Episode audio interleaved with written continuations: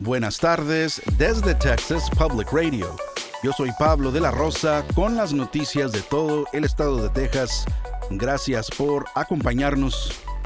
El presidente de México, Andrés Manuel López Obrador, hizo una solicitud especial al Senado mexicano el martes para permitir que el ejército estadounidense brinde entrenamiento de seguridad a elementos de Sedena, el Ministerio de Defensa Nacional del país, el entrenamiento militar estadounidense en suelo mexicano por lo general abarca más de dos décadas según el Mexico Violence Resource Project, un proyecto que provee información sobre la violencia y el crimen organizado en México.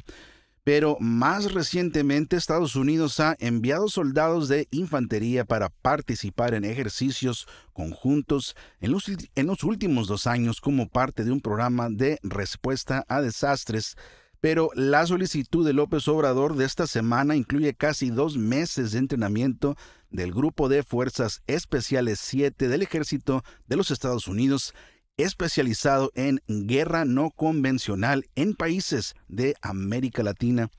La solicitud de López Obrador se produjo días después de una reunión con el presidente Biden en California y después de un intercambio público de varios meses en el que el presidente mexicano desestimó los repetidos llamados de los republicanos en el Congreso de Estados Unidos para una presencia militar estadounidense en México.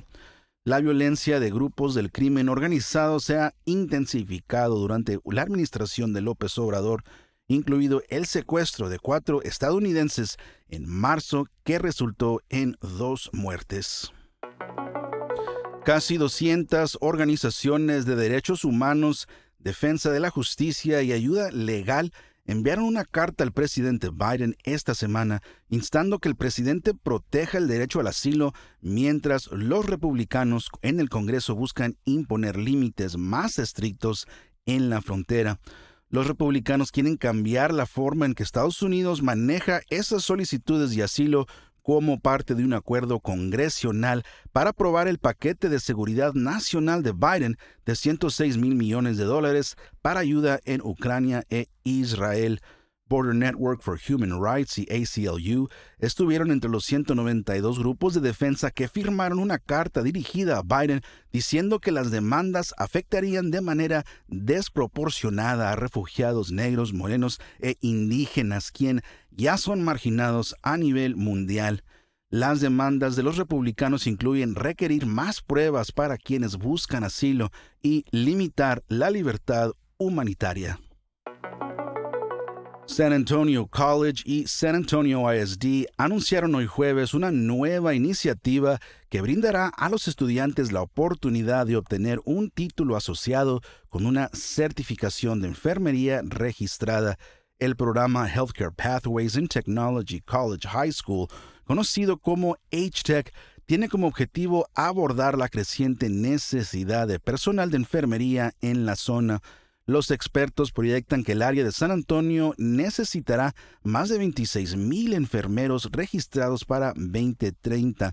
El programa acelerará a los estudiantes hacia puestos médicos al permitirles comenzar a tomar cursos de nivel avanzado en el noveno grado. Los estudiantes se graduarán con un título asociado del programa de enfermería de ciencias aplicadas. Los estudiantes también tienen la opción de completar certificaciones técnicas de la industria en atención al paciente, farmacia, ECG y flebotomía sin costo alguno. El programa se abrirá en el otoño de 2024.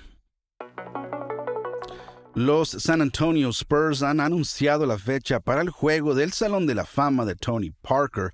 Parker fue incluido en el Salón de la Fama Naismith en 2023 el juego de homenaje se llevará a cabo el 17 de diciembre, cuando el equipo reciba a los New Orleans Pelicans.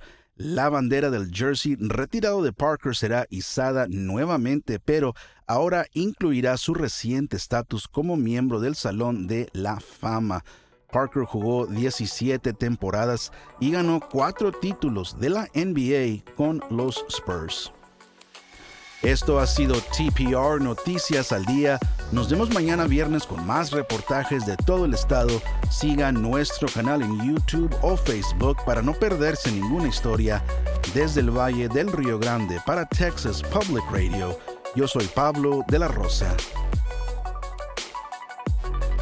Este año en Texas Mutual Insurance Company estamos celebrando 25 años de dividendos con un récord de 340 millones distribuidos en negocios de Texas. Vea cómo los negocios son mejores con Texas Mutual en texasmutual.com diagonal dividendos.